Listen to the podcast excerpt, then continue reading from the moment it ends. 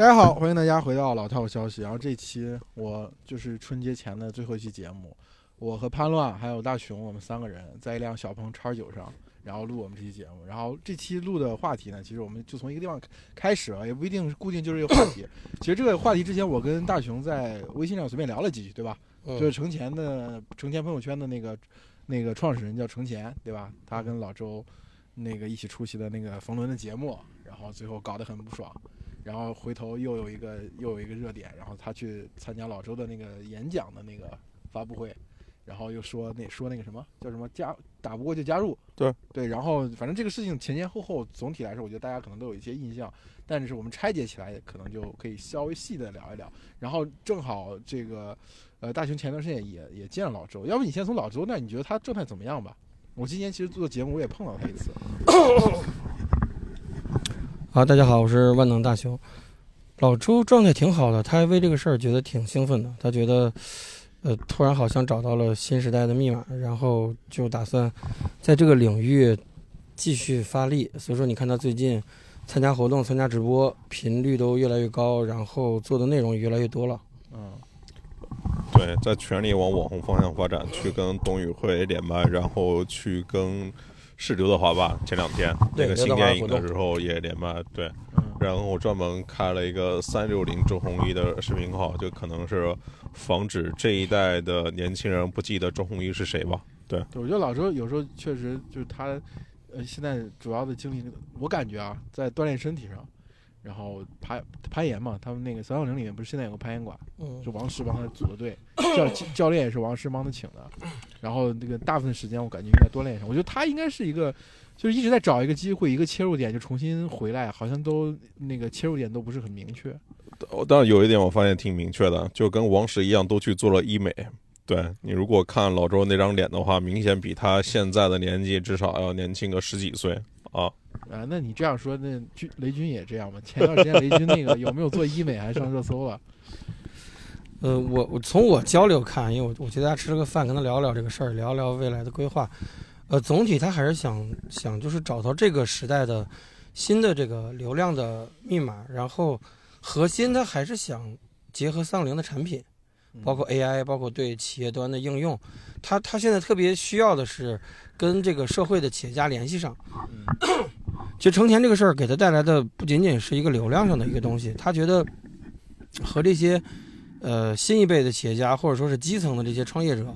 呃有一个新的方式可以进行连接。嗯，你之前在上边我们做流量，然后做推送，其实在之前互联网去影响用户还是比较容易的。嗯，现在分散了之后呢，这个渠道丧失了，就传统媒体、权威媒体、核心媒体对这些普通人的影响，嗯，不说消失了吧，就垂直度没有了。所以说，他现在突然发现说，如果说通过访谈，通过这些商业内容，可以连接一些创业用户或者是商业用户，呃，对三六零这个 AI 业务能够在企业创业者之间的推广，他这个是比较感兴趣的。所以，其实老周其实对陈前没有任何意见，对吧？哎，没有没有没有，相当于存钱送了他一波流量，帮他开了窍。这个这个事情我们也探讨了，探讨之后，他其实他觉得，就是程前这个人是想，这是老周自己认为的啊。就程前这个人想踩着他上位，嗯，这个这个挑衅点其实很多人没有看到，我看了之后我才我就一下子我就看到了，但我没说，就是程前在他的小作文里边其实是写了三六零，呃，写了三七二幺弹黄色窗的一个一个事儿啊，我一看这个点我就知道肯定后边会激怒老周，老周也说就是说，你可以说三七二幺流氓，但是他肯定没有谈过黄色网站，这个是肯 这个是肯定的。就历史修正主义了，对，所以说他这个点呢，就是其实，在小作文里就预埋了想要 PK 老周，因为他觉得冯仑是他的引路人嘛，嗯，王石年纪大了嘛，嗯，就老周一个还算要跟老周干一啊，对，干一下。然后呢，老周是觉得呢，这里面最生气的是王石。啊，他其实是在替王石找补，嗯，因为王石这个人，他就是他也是比较骄傲嘛，嗯，这个活动他可能也不太想参加，但他也说了，都是买冯仑面子，对吧？对，然后他也说了，就是没想到程前是这么一个姿态，就对他这个年轻人的姿态很很不满意。嗯，然后呢，老周呢就想缓和这个气氛，结果程前不领情。对，就缓和这个气氛，然后呢稍微就平衡了一下，算是打打压了一下程前，其实是给王石一个面子。嗯啊，但程前没有领会到。嗯，那你哎，我觉得是这样啊，就是冯仑是在全场的这个表现的时候，明显是想提携一下他这个小老乡。对吧？对这这个情绪大家能够理解。刚包括刚才你的咱们探讨一个问题，说老周对这波流量，对吧？对呈现也没有什么意见，对这波流量是感觉还挺兴奋的。就是我觉得老一辈的企业家其实是有一个心态，是希望说我最好能够跟新一代的企业家建立去一个连接。对吧？就他们特别就就包括我们早年，大家这个在互联网圈，你会发现为什么这些老老年纪比较大的投资人喜欢投那个九零后、零零甚至于零零后，就因为他他老觉得，如果说我投了年轻人，我就不会被年轻人抛弃了。他其实有这么心理上的这样一个状态，但是我觉得程前是完全没有 get 到，就他他觉得老老一辈需要跟他斗个气什么的，比个高低什么的。就老周说，他就觉得程前他们这个团队很幼稚。然后他们有两百多个人，但是没有人负责公关品牌这一块儿。嗯。然后他们认为呢，这个事儿是三六零的公关团队推动的。啊。他们觉得是老周在在黑他们。啊。然后他们就去找老周问这个事情怎么解决，然后也就问三六零公安团队说这个事儿怎么办。嗯。三六零那边就觉得很奇怪啊，说你这你的事儿你问我怎么办，我怎么知道你应该怎么办？就是说在这个事件前后能体现出这个团队比较业余。但这里面插一句啊，三六零的公安团队现在的负责人是那个蒋新杰吧？啊，对。就是当年讲述高考满分作文《赤兔之死》的作者，对，从阿里过去。我当时找老周做节目的时候，老周给我推蒋新杰嘛，因为我们加过微信。嗯。然后我说：“这个人不是在阿里吗？对，怎么去去老周那里啊？”后来想，哦，他相当于是现在直接呃对老周汇报嘛，然后负责整个整个跟尤其是跟老周相关的这个公关品牌的业务。但是我觉得是这样，是这个意识，我觉得程前首先有两点，程前没有意识到啊。第一个就是他自己要。抛头露面之后是要有人专门去打理他的个人形象和公关事务。他首先没有这个意识，第二个是什么？就是他觉得自己是媒体，我是媒体，我怎么能不懂公关呢？对吧？我最懂公关了。但其实这个是两个层面的东西，就是你是一个媒体公司，那你做的公关跟你的媒体业务是完全不同的逻辑。我觉得这个也是他这次呃栽了一个坑的很重要原因，就是你会发现他讲的很多奇奇怪怪的东西，其实是没有人挡住他不要讲，对吧？我觉得他这个东西还是个网红病啊。他和曹老师很像，就是做媒体接触大佬接触多了之后，他觉得自己就是大佬了。哪个曹老师？还是说或这个车圈？他认识曹树嘛？车圈的，就动不动就指导大家坐车，觉得什么哪个企业又采采纳了我的意见，我又我又指导了企业怎么着，就就完全就完全对自己的这个定位，因为他可能刚上来。对对，这种感受我特别明显啊，就是因为一开始是在科技媒体工作嘛，然后去了美文 VC，然后在后来自己创业的时候，就知道自己有多傻逼了。就是，就是有些工作是那种可以靠近权力中心嘛，就像《纸牌屋》里面那个台词。接近权力不是等于拥有权力。对，就但是就是接近权力，总会让人误认为自己也拥有权力嘛。但是我觉得程前还有一点，我觉得很不一样，在于什么？就是程前的朋他朋友圈拍的人不是大佬啊。对，我觉得这才是问题的关键点，你知道吗？就是，其实是，嗯，就是陈前拍的拍的节目，你如果看的话，他就是。主逻辑都是怎么从那个负债千万，然后屌丝逆袭，白手起家，就都是这种故事，都是对电商品牌。对，就你像就是早些年央视农业频道曾经有过节目叫《致富经》，讲的就是农民怎么发财。然后他这个相当于就是面向中产做了一个致富经，电商，然后电商行业对，就电商行业的致富经嘛。然后包括连锁加盟行业，你你里面连锁加盟还比较多的嘛，这种。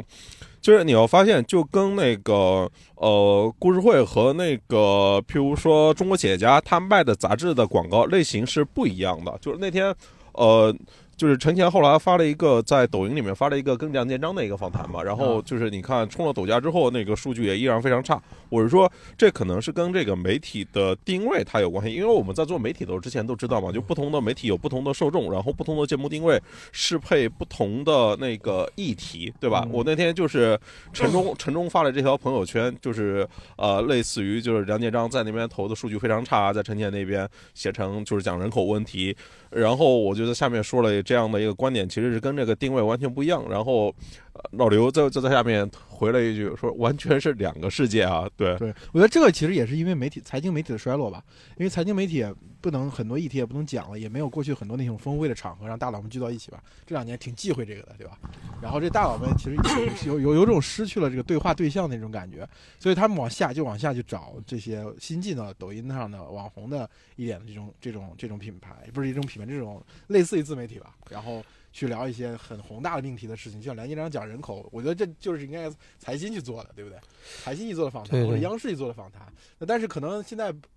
他们发就是些商业大佬们发声的机会，在官方媒体或者说主流媒体发生的机会没有以前多了。那他们去向下寻找的时候，会产生这个兼容的不适配问题。我觉得这个问这个是时候，我们聊到这个时候，我觉得要要不然我们找一个连线吧，我们连线一个场外。场外嘉宾就是倪叔，因为倪叔电商圈比较熟嘛，就程前朋友圈做的主要还是电商品牌这块儿吧。你你觉得就是你先讲讲你的看法和你的感受。我我记得你在那个你的自己的抖音上朋友圈里面写了一大圈，对，你还说了挺多。你要不你先把你的观点讲一下？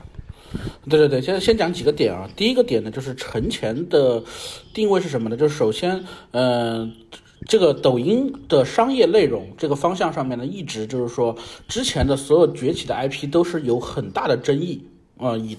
以海参这样的账号为代表，所以呢，在过去的时间呢，就是在二一年的时候，就是说抖音做了一次呃算法的调整嘛，就是二一年到二二年做了一次算法调整，就是希望能呈现出一些质量更高的，而且没有那么大争议的。这样的商业博主，所以才挑选了陈前。但是呢，就是说，呃，所以其实虽然说外部的诟病，这一次的就是翻车之后诟病很大，但实际上在整个的抖音商业内容里面来说，陈前依然还是嗯相对正派、相对那个啥的。只是说，呃，谁也没有想到说，在没有了剪辑、没有了这个脚本的辅助之后，他在现场的表现是这个样子的。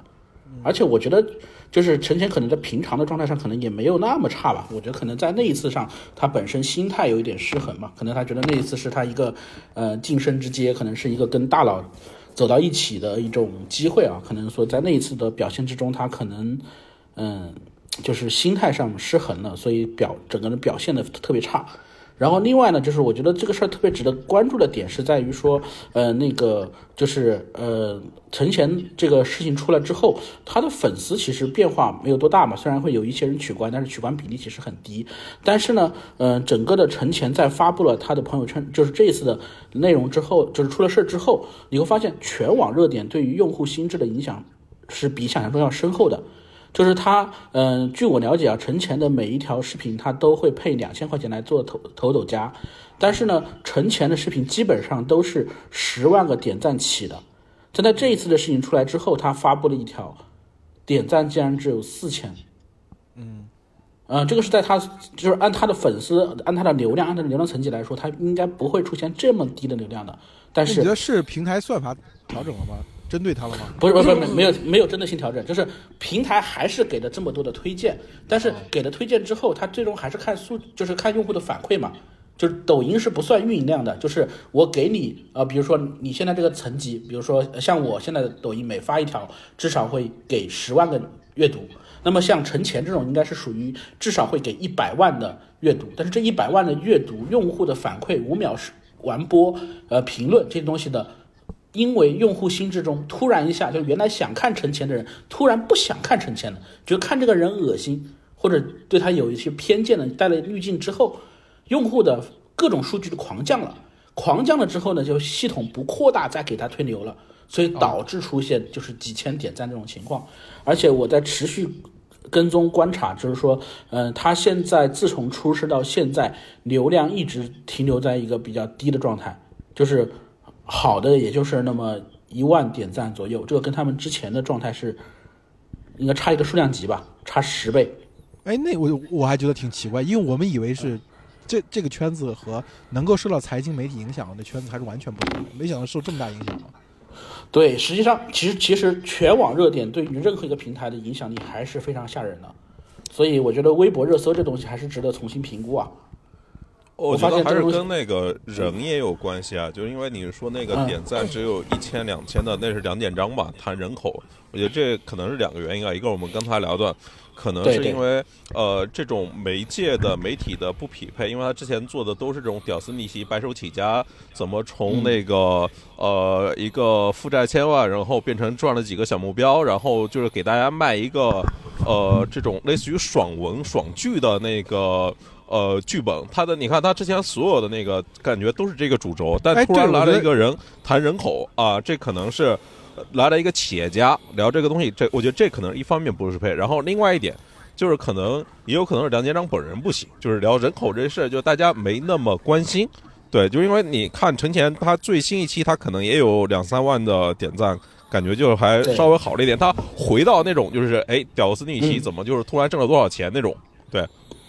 但是按理来说呢，我我确实这个题材会有一点影响。但是按理来说呢，就是这种级别大佬来跟我面试，我一定我一定会把它写的，就是说，呃，重新介绍一遍梁建章，把梁建章吹的有多牛逼，这是一个多么重大的相互会晤。其实你他你要操作，他肯定还是有从这个屌丝的角度去去看，去觉得说梁建章哪一次有多么不容易的这样的角度的。所以他按老逻辑来讲，还是我觉得还是在这个阶段，他是受很大的用户心智的影响的。就是这个，嗯，再差也不能差到这个份上嘛。嗯嗯，就是大熊说一句吧。啊，我说一句，就是我觉得有一个 有一个评价说的特别好，就是说，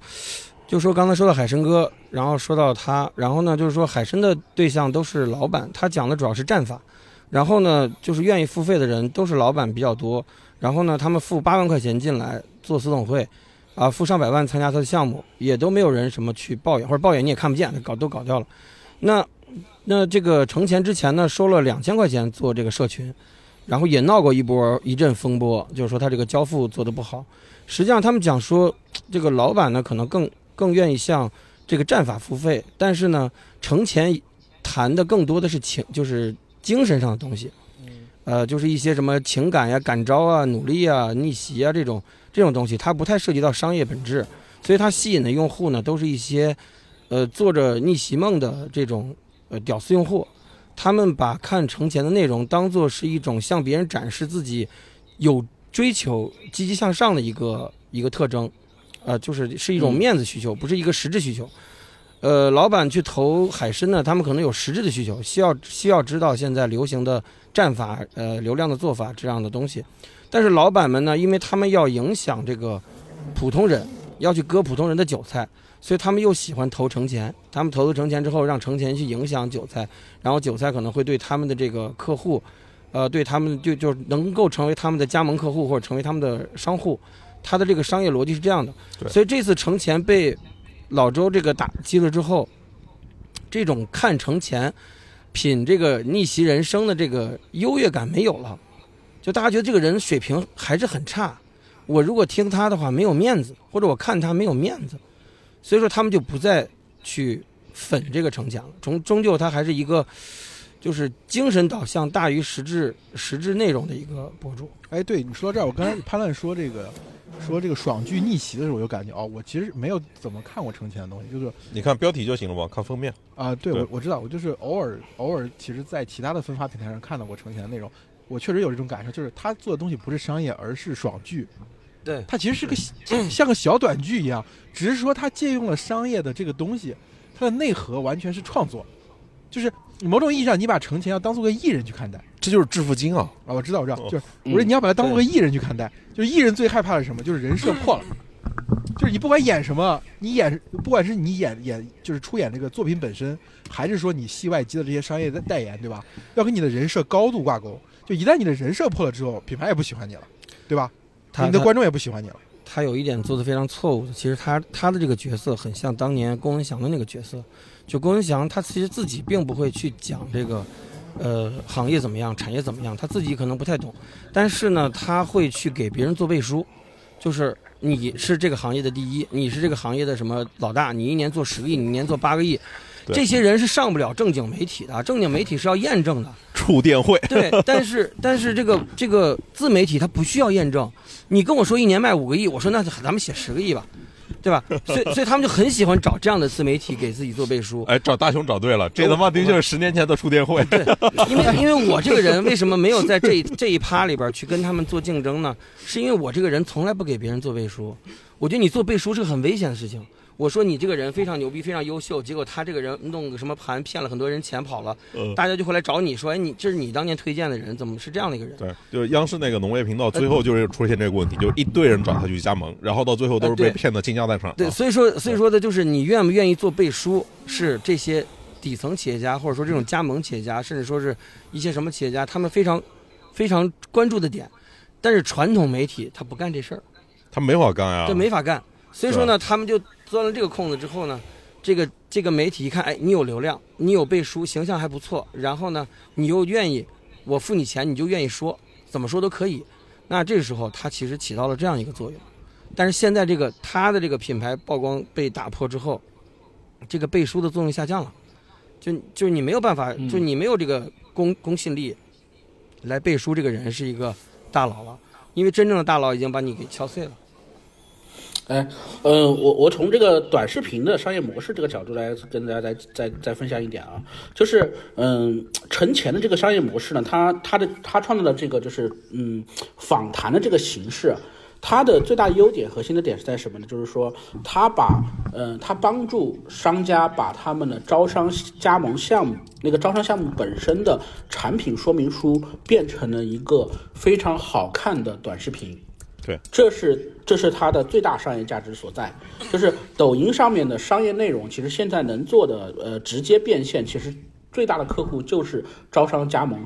这样的一个方向。所以它的这个形式其实是跟招商加盟本身是结合的非常深的。这个陈前最开始模仿的一个人叫什么呢？就是叫做呃名正言顺。这个哥们儿就是每天到一个地方三百六十五行，今天这个行这个行的呃背后的故事是什么？他为什么挣这么多钱？其实呃他只不过是把行变成了面向一个一个的创业者，而创业者访谈的过程中，就是把创业者的项目做成一个。嗯，把它把它的项目变成一个短视频，而这个短视频在流转的过程之中，除开品宣之外，他给对方带来大量的例子，加招商加盟的例子，甚至有些用户会直接买单，直接买对方的产品。比如说他当时做那个呃讲那个钻石，就人造钻石假的那个，呃就告诉你。钻石这个事儿不应该值那么钱，所以呢，你可以买我的人造钻石，我的人造钻石更便宜，用更便宜的价格卖给你。就他们那一期，据说光直接付费的用户有超过八千人，客单价超过一万。嗯，而如果在这个在这样的招商加盟的过程中，如果他能分润的话，这可能是他最大的收入。原那所所以，那我想问一下，那呈现朋友圈它的商业模式分润吗？但是目前来说，那个是它的最理想状态。其实据我了解下来，他们的分润的情况并不太好，因为它很难统计完全的清楚说这些例子来自于谁。哦，所以他们其实还现在主要投的是内容本身的。嗯，广告不多，广广告虽然说四十万一一期啊，但是这个因为你一年就就能做五十期，所以它这个上限很低。更多的现在短视频的流量的变现核心还是你每一期你有一个背后的商业模式，通过短视频来找用户，所以呢，它的嗯大部分收入其实还是来源于它的社群和它的私董会。但是呢，陈前现在遇到最大的问题是什么呢？就陈前的最好最好的产品就是它的前端引流产品，就是它的访谈。所以用户呢进入到他的私域之后，发现你见见不到陈前本人，也没有一个更好的交付。所以这是导致他私域暴雷的原因，就是相当于他最好的交付还是他公开公域上的内容嘛？对，就是按逻辑来说，你你应该有引流产品和付费产品。他现就是陈前的现在的结构最大的问题是，它只有引流产品，它的它的私域产品非常烂。嗯，明白。我觉得这个其实跟呃跟之前的媒体很像，就是所有的媒体在前端有流量之后，想做一个踏实落地，能够把现金。滚起来的业务的时候，都面对面对这样的问题。别人最感兴趣的还是你前端流量最大的内容本身。那但是你又就像你刚才说的嘛，这个内容本身它有限嘛，一年就五十期，其中你要插广告也只能插二十期，最多了，对不对？所以这个天花板是有限的。这其实所有媒体的困境。然后第二点，我刚才听你讲的时候，我觉得这个成前还真的像短视频时代的三十六氪，你知道吗？就三十克早期的时候被报道有两个好处，第一个好处是，它可能啊，就是如果合适的话。就如果说你这个产品本身的受众是面向程序员、产品经理，对吧？这种互联网群体的话，它可能给你带来一个几万的早期用户。嗯嗯，就是这是第一步。然后第二步呢，就是说 VC 看到 VC 看到了之后，他可能会愿意投你。嗯。然后这个这个链条就导致三十六氪当时的流量并不大的情况下，影响力爆高，然后愿意愿意把自己跟三十六氪这个名字绑在一起的很多 VC 啊、投资人啊，包括创业者都很多。但是就是三十六氪之前一直解决不了一个核心问题，就是我后端我怎么把它变现嘛。所以他搞了非常多的故事，包括客空间，对吧？包括客家，就是帮你找项目。我还有到今天，其实最后你会发现，等到他上市招股书时，你看到那一刻，他发现他还是一个传统媒体的。这个结果，我觉得这可能是一个传统媒体的诅咒吧。嗯，但是新媒体这一块，它整体是已经开发出了很多新的不同的玩法了。嗯，就是我顺便再介绍另外一个，就是在我们杭州的这个谋士集团，我不知道大家有没有听过，就是商业小纸条，嗯，什么商业小纸条，商业小纸条的创始人，他最呃，他是这个项目的时候，他来找我聊过天，我就对这个人有印象。对，他是三个创始人之一。然后呢，他们这这个谋氏集团呢，前年就已经完成了，呃，年销售额超过六亿了。而他们的很很很大的一部分核心呢，是跟就是跟招商加盟这个领域结合的非常深。就是他们的呃，首先他们建立了整个抖音上的最大的财商业财经流量矩阵。我刚刚说的，陈前当年其实是抄袭这个呃名正言顺起家的啊，名名正言顺今天是呃这个谋氏集团的流量中的一部分。然后第二个呢是是他们建立的一个叫呃谋士 A P P。就是这个 A P P 呢，就是用户要交两百八十呃四百多块钱，然后就是你上来看到的都是精选，帮你精选过之后的加盟项目，相当于你花的这个钱证明你是有效的例子。同时呢，你在这个项目也在 A P P 上，如果你加盟任何项目的话，他们能分佣。第三个呢是他们是巨量隐形在招商加盟领域最大的消耗商，所以他们现在可以做到什么呢？就是用户给一个商家给他们一百万，他们保一万条线索。嗯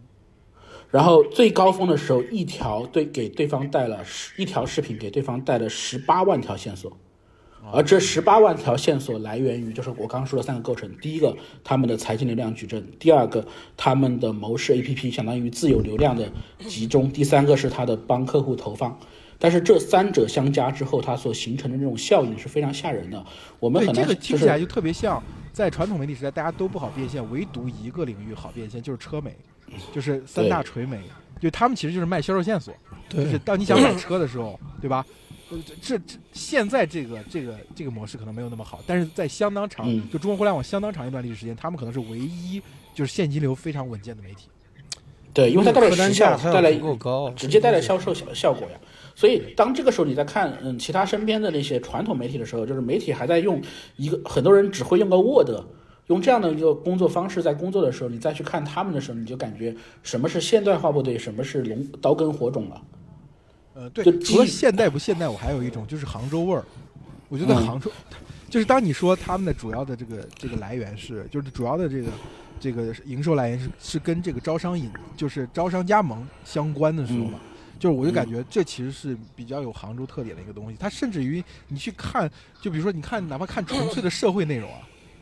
就社会内容，全国大部分城市的社会内容是一种情一种一种类型，而在杭州幺八幺八黄金眼为代表的是另外一种，就跟洗剪吹啊这种，就是充卡呀、办卡呀、无限相关的，就跟消费行为本身的高度相关的内容嘛。但是你我我当然不是说他们是一回事儿，只是说这种范式的独特性，就是在你刚才给我讲的这个案例当中，我能感受到，就是他会把自己的这个流量的模型建立在一个根深蒂固的有跟钱滚起来相关的事情上。对，因为简单说，流量不值钱，值钱的是流量加产业。而他们把流量集中之后，结合了一个就是变现深度可以很深的产业，就形成了一个非常吓人的产业集群了。所以说，你做加盟的话，如果一个 IP 去做加盟的话，就是最后最后，因为我们做加盟，最好的加盟项目可能能有一半成功的，一般的就是三成成功，最差不多可能都百分之九十的不成功。所以说，它它失败率非常高。如果你把它聚焦成一个 IP，像成天这种 IP 的话，那肯定是会有很多的这种售后，对对吧？所以必须是一个矩阵类的，找不到 IP 的，然后就是一个公司的名字的，然后弄一些弄一些这种内容去去做流量，它是有效的。但你要做 IP 这个事儿，你就要珍惜羽毛，不能不能乱背书。对这个，其实我我觉得他最就是刚才没有讲完，他 最最后带来的一个恐慌时刻是你要。面对，比如说你做了三年或者五年之后，你所有的客户都没有赚到钱，就是就通过你这里面的销售线索买到加盟商的。当然，就是如果你把你的客户定位为那些需要找加盟商的、需要找加盟的人的来说，你的客户会很爽，因为他们赚到了钱。但是如果如果从另外一个方面，就是大量的人在你的通过你的销售线索，然后去去做了加盟，做开了奶茶店或者什么咖啡馆，whatever 什么都普遍出现亏损。不可能三年五年，半年就倒了，不可能的呀，就是。所以，所以兄弟们，就是我们要适应，就是这是这个就是所谓的公域流量，就是用户他最终不是你的，是平台的。啊，就是你很珍惜他，他明天也不会回来了。你不珍惜他，他他你你就是你只要掌握了方法，就是这些被割韭菜的人是抖音的用户，而不是而不是我的这个矩阵的用户，对吧？就对，所以他里是有这样的意识。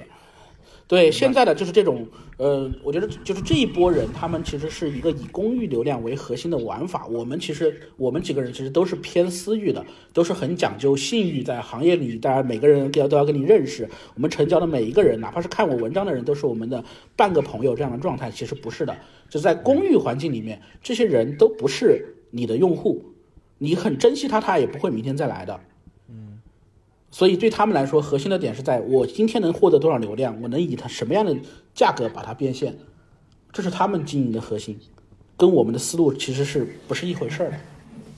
而今天的抖音上大部分是这样的情况，就像就像陈前，陈前出事之后，你发现用户就握不住了，曾经是他的用户，今天就握不住了，对吧？那如果他没有在握住的时候好好变现，那到等到握不住的时候，跟他就没关系了。没，这就是典型的所谓的工地悲剧嘛。就这个东西不属于任何人，就所有人都不会珍惜的。对呀，所以只有只有，所以抖音会设定各种限制来限制你，然后所有的经营者会拼命的找平台的漏洞，然后来玩自己的游戏。其实我之前有一个，我经常会举一个例子，我说这个世界上有两种人，一种人呢是牵着你手过河的人，另外一种人呢是搭建桥梁的人。就是牵着你手过河的人呢，他是导师；搭建你搭建桥梁的人呢，就是媒体，他让别人认识你，但他自己不做导师。现在就是成钱的问题，就是在这两者之间，他最后想选择牵着你的手去过河，但他没这个本事，就就掉河里去了。如果他坚持做桥梁，不突出自己，只做一个桥梁，去做这个这个东西的话，他可能延续的时间还会更长一些。那我听下来，我还有另外一个感触啊，就虽然我听起来好像，就我相信在这个听我们节目的同学也会感觉到强烈的一种这个这种抖音的自媒体。就所谓商业自媒体带有强烈的割韭菜性质，对吧？但是我觉得你大家有没有发现？我不知道潘乱有没有这种感受，就是哪怕他们割韭菜，他们有真实的成交，有真实的流水，对吧？我真的帮你找到了这么多销售线索。我觉得其实现在没今年我的感觉强烈的感受是，很多的机构媒体或者传统一点的互联网媒体，已经业务完全泡沫化。嗯，都在裁员。裁员，就他们量，就比如说我们现在讲，我当然不能直接提是谁了，对吧？就现在头部的科技媒体，对吧？嗯。早些年我们大家都知道，他们量是挺真实的嘛。就你如果要投的话，你要投他们，那其他的另外一些平台，他们的量都是假的嘛。然后哪怕他们贵一点，就是你还确实能够通过他们去触达到你想触达的人群。这两年我大家都知道，他们也开始，对吧？就所以其实互联网公司投着投着，就是就是广告广告主们大部分还是互联网科技公司嘛。投着投就发现你没有实质性影响力，那我可以完全把你的停掉。停掉之后发现，我业务完全不受任何影响，我的口碑、公关甚至都不受任何影响。我觉我觉得你这个地方有一点就是你要考虑到，我们投媒体是为什么？我觉得就两点。第一点呢就是融资上市，第二点呢就是市值管理。嗯，你现在融资上市没有投资了，没有风投，没有 VC 了，没有 VC 了，VC 死掉了。然后你去说市值管理，妈你管理不了，对吧？这个这个跌法谁能管理？谁也管理不了。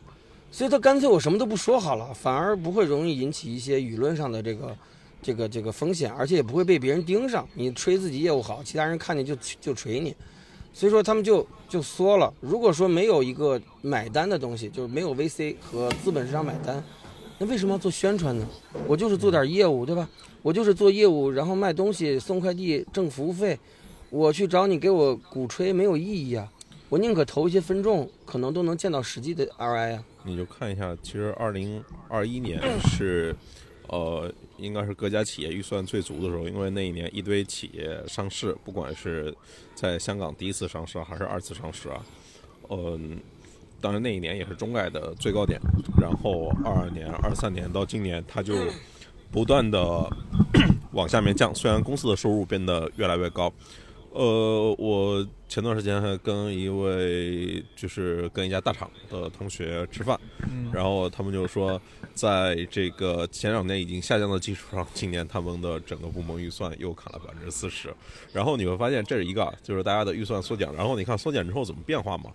之前是那个呃，譬如说，呃，之前大熊在三六零，他有一个重要的产品发布或者有一个重要的事件，需要找一堆人来论述。他可能譬如说找我、找你，然后找不同的人来分不同的角度，然后来论述这一点。现在不需要了，他当然现依然需要媒体啊，依然需要媒体。他今天可能找一个他觉得非常 OK 的，可能是头部的机构媒体也好，或者说他信得过的、跟他关系好的那个自媒体也好。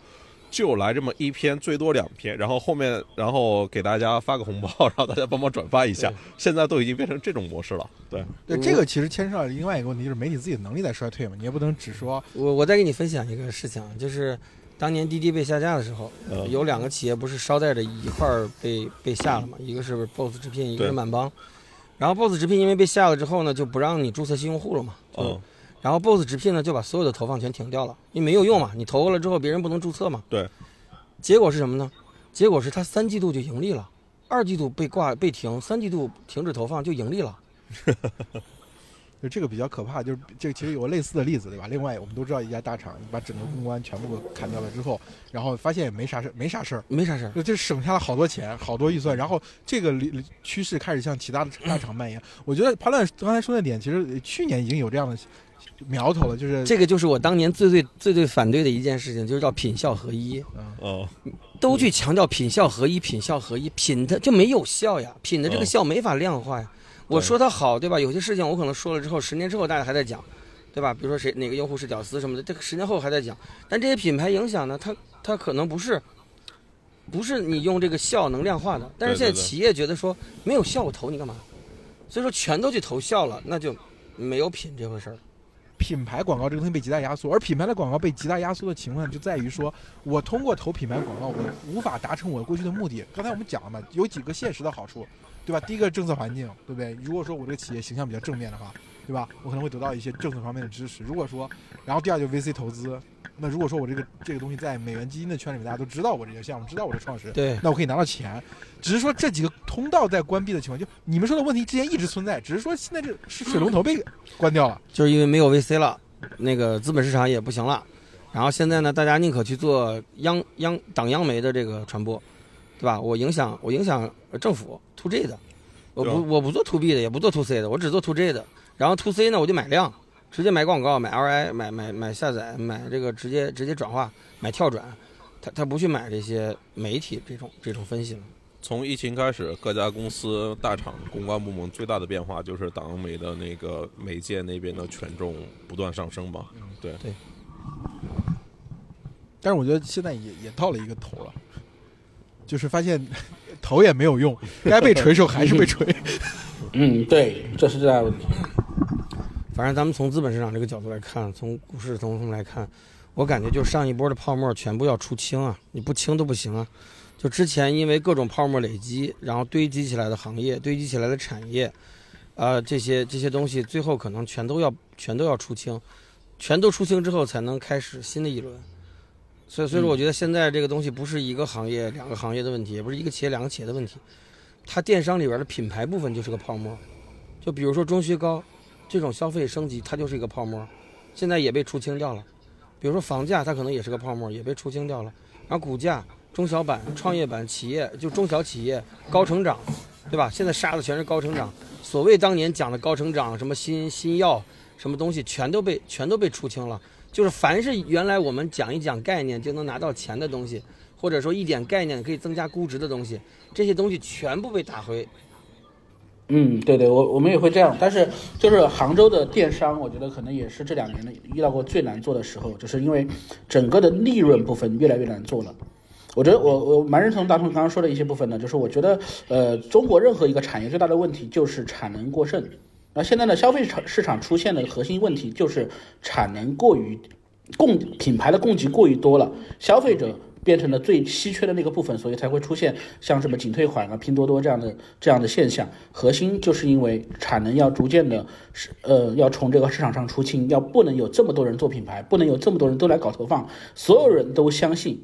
所有人都相信那个呃，所有人都相信我不是那个会输的那个人。就是我上次跟他们做那个奶粉的那个行业的朋友在聊嘛，就是说所有人都知道母婴。越来就母母婴这个行方向是出生儿越来越少的，整个大盘是在跌的。但是呢，每一个人都相信自己不会是那个市场大盘跌下去的那个人，所以每一个人都在努力的按照我们每年增长百分之二十三十的预期来做备货。所有人都在一起备货的结果，就一定是大量的供给超过远超这个市场的需求，最终大家就一起不断的降价。不断的做大打价格战，然后把整个生态打得越来越差，嗯，所以就真的最后就只能拼说，一定得有人先从这个市场离开。今年的最大情况叫做什么呢？就是说，我觉得过，其实跟我们在媒体圈发生的一个事情很像，就是呃，你会发现我们现在媒体圈很多时候是大家有些是不敢在太大的，比如说像微博这样子公众平台上面讲太多话，或有时候讲错一句话有可能就结束了，是吧？就是嗯，就是整个的公众舆论上面已经就是秩序已经崩溃了嘛。那么现在在消费市场呢出现的情况就是，嗯，商家和用户之间有一个共同协议叫一分钱一分货，这个协议我觉得在去年被彻底打破了。现在的用户的要求就是，我既要你，首先你必须我买得起，再来谈说你好不好。你之前你再好，我只要买不起，跟我就无关了。所以就是这个事情出来出现之后，就意味着所有的就是我们之间建设的电商业务都是消费品品牌的业务嘛。消费品品牌现在在 C 端就基本上无法跟消费者形成共价格共识了，所以呢，他就没有办法获取利润，他只能往。下面走就是第一个呢，他是说我呃搞一个私域啊，你能不能认可我啊？比如说现在在那个就是南方有一个品牌叫中微微，经常打这个就是呃电梯广告，你到电梯里你看到一个九宫格，按照按照朋友圈的方式投放的一个广告，他就说我是这个什么就是不会撞衫的小众设计品牌。你跟他买东西，你加进去之后，你跟他买东西，他都不会跟你讲，他都不会跟你讲说，嗯，这个不会直接给你甩链接，是告诉你说我是我是定制，你不能退货，你先认同这个前提，不退货的前提，你认同我才卖给你，这就是跟用户建立共识才能保住利润率。然后，嗯，基本上就是只有两个方向，一个方向就是走私域，跟用户在私域里面建立这个价格认同，要么呢就是我。呃，我们呃，就像零食行业现在出现的情况，就是说，那我现在确实挣不来钱了，就是前方用户只要价格不要质量的情况下，我挣不来钱了，怎么办呢？我们几个人就一起凑一个盘子，其中一个人当老大，这个人呢就当成供应链的老大，然后呢，我们所有人都跟他采货，我们都不再跟品牌方直采了，因为品牌方有统一的价格管控。他一个人，这个老大呢，同时收了五十家店之后呢，就跟品牌方聊，就是说我不拿统一。你必须给我特供政策，我必须我拿货就比别人便宜五十块钱，这五十块钱就能让我们活下来。如果你不给我这五十块钱，我就带所有的这五十家全部去你的竞争对手那里去。就大家向 C 端向公众要不到利润，就只能往供应链要。现在基本上出现的情况就是这两个情况了。我们身边这些兄弟们，好像挣点钱的人都是做服务业的，是吧？因为如果没有服务业，呃，一个人的消费可以浓可以。萎缩到在极端的情况下可以萎缩到什么情况呢？我们回去看那个大江大河，你就发现，以前我们的国家都有专门的文件规定，一个人只能有一件衬衣。在以前，在没有这种就是扩张性的、没有这种服务业的呃这些这些衬托的情况下面，产值所谓的呃制造业的产值和对应的消费产业，它是极其低迷的。你就过去一年所有的热点，你搬开来看，从年初最开始的。那个大学生特种兵旅行，再到淄博烧烤，然后再到 City Walk，再到什么哈尔滨，然后你再到什么三点五空饭店，其实都会发现这种年轻人，你可以说他反精致，或者你可以说他精致穷，对，就是他的确是对高溢价做出了他自己的抵抗，但我觉得这更多是一种情绪上的，就因为。都说什么军大衣就是羽绒服，就是呃，不是羽绒服买不起，军大衣更有性价比。但你如果真的你上街去看一看，真的没有几个人穿军大衣花棉袄，那真的撑不住，它也不好穿。学校里，对，学校里。但我我我的一个感受，我的一个感受是这样的，就是我我今年和我今年不止听到一个企业，就是答谢的时候跟我们说，就是辛辛苦苦做了这么多年的品牌，现在一下子全都被打回去了。包括什么家电呀、零食乱七八都是。现在所有的他们做了很多很多年的品牌，终于有一点溢价了，然后今年全都要打低价，就过去的这些东西全都不成立了，品牌的东西全都不成立了，就就是性价比的这个逻辑。内容本身就是做品牌嘛。对，内容本身是因为当我需要品牌往上走的时候，我才需要媒体去产生有利于我的内容，对吧？啊，那比如说哈尔滨成为成为流量成为流量流量的一个热点，对吧？大家做跟哈尔滨相关的内容，那这个过程当中是消大家每个人客单价的消费降降低了，但是还是有媒体内容产生嘛？对对吧？还是有媒体内容产生。就就是现在的现在的媒体内容产生，就是付费的人变了，以前是品牌方在付费，现在你要想做的话，只能是 C 端去付费。哎，你说这个，我想起一个事儿，我问下你说啊，这个杭州博尔公司是群享嘛？刘思义。就是我，我最近看到朋友圈那个状态非常牛逼啊，这个那个那个精神力非常满满。但我看他做了一个很大的转型啊，他不是说要从那个电商赛道切换到新个体赛道吗？刘思义呢，我认识他非常早，二零一五年吧。就这些做私域的千千万五成，就是大熊会出来的有一半。大家传递的是什么呢？大家传递的都是支付方法，就是他现在传递的就是你怎么才能做成一个 IP。因为我是一个 IP，所以我可以教你做 IP，就是这么 就这么一个逻辑啊。我觉得这两年其实一个很大的趋势就是，当做一件事情不赚钱的时候，我就教别人做这件事情赚钱。就是从你的角度看，你看到了一个新的趋势；从我的角度看，他这批人原来都都在我这儿混过。对，就是基本都啥事没干成的人，教大家怎么干成。你不能说他啥没干成，你只能说是 他的这个这个变现逻辑，从之前的那个呃微信朋友圈这个生态，现在跳到了抖音短视频这个生态。嗯，所以说呢，生态变了，形式变了，内核是不变的，都是怎么能去赚钱和致富。哎呀，啊是是，核心逻辑是这样的。原来呢，最开始思议起来的那一波呢，很多核核心就是两个变化。第一个变化呢是，呃，电商大家要从传统电商转向抖音，转向快手，转向于短视频和直播。那一段时间呢，大家有很大的学习的需求，所以呢，思义可能带了很多人去学抖音，对吧？这是第一件事儿。第二件事呢是，当时他的大部分呢给他买私董会的客户呢，全是新消费品牌的创始人，所以这一帮人有钱，所以是他当时的金主爸爸。然后现在他转向这个呢，讲的其实不是大厂这帮人，这大厂这帮人其实能力很很一般，也没有几个人能成为刘思义的。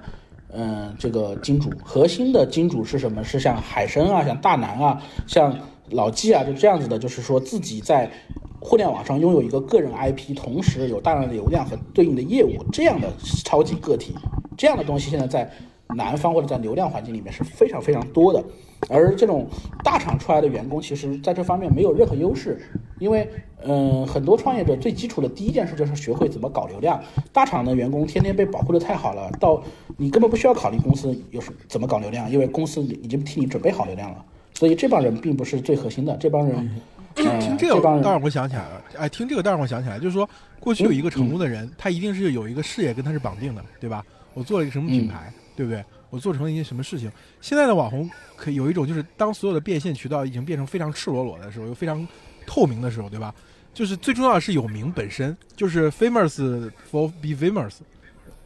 呃，对，就是那个呃，这个这个呃，前段时间有没有关注那个卢红卢红呃卢红岩写的一些文章嘛？其中我觉得他讲的有一个点很对，就是说世界的逻辑以前是做成一件事贼贼重要。所以那些企业家为什么这么重要？但是今天在新的逻辑里面，你会发现，呃，这个就是短视频这种形式，直接把，你直接你的这个声量就可以变成很强的，呃，变现，直接变成业务，变成权利。所以他认为，在新的时时代里面，就是就是这个说的权利比做的权利更强大了。董宇辉，你就很难想象一个人他有这么大的能量。就刘德华拍过电影要请他来卖电影票，他来卖六十万张，刘德华自己也卖不掉。我跟在比我们上一辈的一些就是呃也是做 IP 的这些朋友在聊的时候，他就就是说最大的核心变化是什么呢？是这从为什么会出现像薇娅、佳琪这样子的超级个体，就是这种呃一年能挣五六百亿的这样子的 IP，它的核心逻辑还是说以前的 IP 是不介入交易过程的。今天的 IP 就是在整个品牌过多的出现这个供给之后，用户开始不再那么信任品牌。就是今天一个用户在一个市场上面，比如说他要买个锅或者买个鞋，他有七十个品牌、一千个 SKU 要选的时候，他没有那么多时间去了解与其去花这么多时间去了解哪个品牌更好，不如直接相信一个主播。今天的一个主播，一个 IP，它可以介入消费环节，替用户选择商品，它决定了用户的消费，决定这个价值比以前的所谓的 IP，就是像我的老师吴晓波这样的老一辈的这个 IP 要能量要大十倍、一百倍、一千倍。这个是我觉得是很大的一个差异。以前呢，大雄当年讲的那些，他接触的那些朋友，就是大家比如通过朋友圈卖货这东西，核心点是在于说，嗯，只是组织方式不同或者流量方式不同，但核心的点上，你还是要靠品牌卖货的，你还是要卖品牌的打折货你才卖得出去的，你还是要靠品牌，用户买的是品牌，你只不过是组织方而已。而今天用户的认可，首先的价值已经开始转向于人了。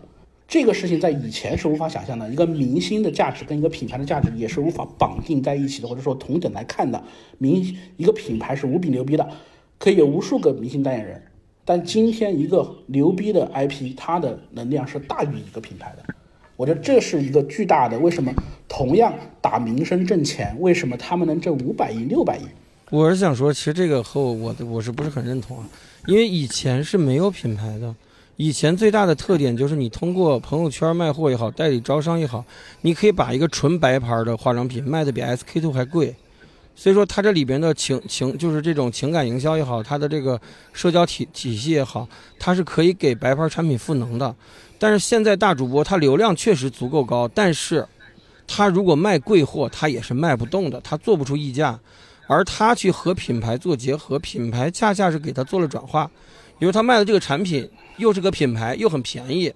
就会产生暴增的流量和暴增的销量。但是你告诉我，李佳琦就卖那个眉笔，对吧？出事儿了，卖到七十多一根儿，然后就就就崩掉了，然后就就就出现很多负面舆情。这种情况，如果是你放在以前是不存在的。以前卖七十多，包括之前就是辛巴，他不是因为卖的，他不是因为卖的贵，他是因为挑衅用户，这是两回事。对，就用户还是觉得贵嘛。就是它是和那个品牌确实深度绑定，但是之前这种情况，比如说我们遇到的什么丝拉、彩虹啊、什么口红啊，我遇到一些很多做做这种白牌彩妆的，它的价格比 SK two 还要贵，不影响它出货，还是要卖出溢价的嘛？现在的现在这个这个东西就没有溢价，是没有溢溢价的嘛？对，就这在这种情况下，其实就是对品牌来说，我没有没有必要再去投放媒体，我就品牌赚不到嘛？对我赚不到这个钱，我为什么要分给你呢？我。对吧？品牌自己打了个骨折，然后这个骨折的溢价呢，成就了这个这个 IP，成就了李佳琦，成就了薇娅，他们成了一个大好人，他们帮你把价格打下来了。实际上，品牌在为他们的这个名气和流量买单。但是这个，我觉得你们俩说的没有没有什么矛盾之处，其实是一个事儿的两个方面。倪叔更多的讲的是说，从品牌和明星的角度来讲，对吧？过去品牌是强势的嘛，你只是替他在分发流量，对吧？现在反过来，一个超级 IP，它可以为无数个品牌去做。但现在呢，就是这个东西要有牌子，而且还要很便宜。然后这个这个是我给你把价格打下来的，好处呢是网红占了，这个这个这个这个成本都是品牌背了。所以他们双方是这样的一个结合关系，但你说你让李佳琦卖一个白牌化妆品，卖到 SK two 的价格，那他的消费者也不见得买单。我觉得这跟直播间里面的那个用户受众的关系也有变化，就是因为你说的那种是在一个所谓私域的场景里面成交的，对对。但直播间是大流量，就是极端涌进来的。然后这里面其实卖的最好的肯定就是那个低价嘛。你看任何一个直播间，任何一个平台搞直播电商，卖的最好的肯定都是那个柴米油盐啊、抽纸啊这些东西。说了两个人，他们记好像年底的时候有一个新闻，就是吴晓波和程凌峰那事儿。也还好吧，就是嗯，这两位我都非常尊敬啊。就是说，陈凌峰呢，他只是说，呃，在那个吴老师年终秀之后，他讲了一个他自己的，就是觉得不太不太好的点，他觉得老师在做营，吴老师在做营销嘛。但是我觉得就是说，并没有什么过分的，就是吴老师这边做的事情也没有什么过分的地方。另外呢，就是他们俩纠结纠缠的就是那一个细节嘛，就是讲说到底有没有人代笔这件事。然后呢，陈立峰这边的意思就是说他在现场见到了吴老师带的其他的人，然后吴老师说意思是您要把名字说出来，如果你这么确信的话，你把名字说出来吧。然后呢，陈立峰这边什么样都给不出这些名字，就他也只是一个他认为这件事发生了，所以这是为什么就是双方后来就没有吵了。然后陈立峰说，那我再我来写一本腾讯传给你看看。就变成这样，但是我觉得，但是我觉得他是很是君子的，对吧？就至少说，我觉得你说的不好，但是我也知道你做这个事有困难，OK，我那我来，我我通过自己的实践来证明东西做的不够好。我觉得这样无论结果是什么样，大家都心服口服，因为这是君子之争。而有一些人就是吧，就是纯粹的是因为这种嫉妒或者是自己的偏见去讲吴老师怎么样，我觉得这种我是不认可的。潘亮，我想问你，你觉得腾就是程云峰的天下腾讯能写到什么程度？写书好难啊！这个就是这这个字节如何跳动，什么时候出炉啊？呃，我不知道，争取在我职业生涯、媒体职业生涯 结束之前把它给写完。再不出就下滑了。哎，我觉得真的是这样，就是 我我关心他下不下滑。我看程凌峰老师跟吴晓波老师的 battle 的时候，我跟你刚才咱们讲媒体的逻辑，其实那个感受有点像啊。我觉得写书和写文章是完全两个不同的范畴。嗯，是的呀。对，就是就是写文章巨牛逼的人，他很可能很难写书，因为就是文书本身的构架是一个相对来说庞大，它要求的是每一部分要正好嵌在那个位置上合适，而且从第一章到最后一章它是流畅的，而并不要求其中每一章写的巨。非常的出彩，而写文章这个事情，从它标题到文章的结构本身到最后的也不一定开头结尾。听我讲完，你听我讲，听我讲完，就是所有就是所有在写文章这个领域非常强的人，他的他的文章本身有一种不可组合性，你知道吗？就是一个人写了很多牛逼的文章，你把它组到一起，会发现他互相打架。但是写书是要求各个部分是不能互相打架的，所以我觉得写文章的人有时候单拿出来书的一章，会觉得写的很平庸。但是让他自己去写书的时候，他会发现这个执行下来的难度很大。同意。我觉得你这是个古典的做法。我当年我出那本书，就是把我公众号所有文章整理了一下，然后就一篇一篇贴上去，然后也卖了二十多万本。啊，这不是一个东西，就是他要写的还是腾讯传。我明白，我明白。我就说那个意思，就是现在现在这个人的阅读阅读感觉也我也发生了一些变化。我相信未来的书也是碎片化的，然后一张一张拿出来传，然后勾引大家去购买。就这个这个碎片化这个东西不可逆，他要想写一个很系统的书，肯定也卖不好。反正他们这个事儿，我觉得就是文人相轻，没有什么，没有什么特别深刻的东西。就那特别期待陈林峰能够把那本书写出来。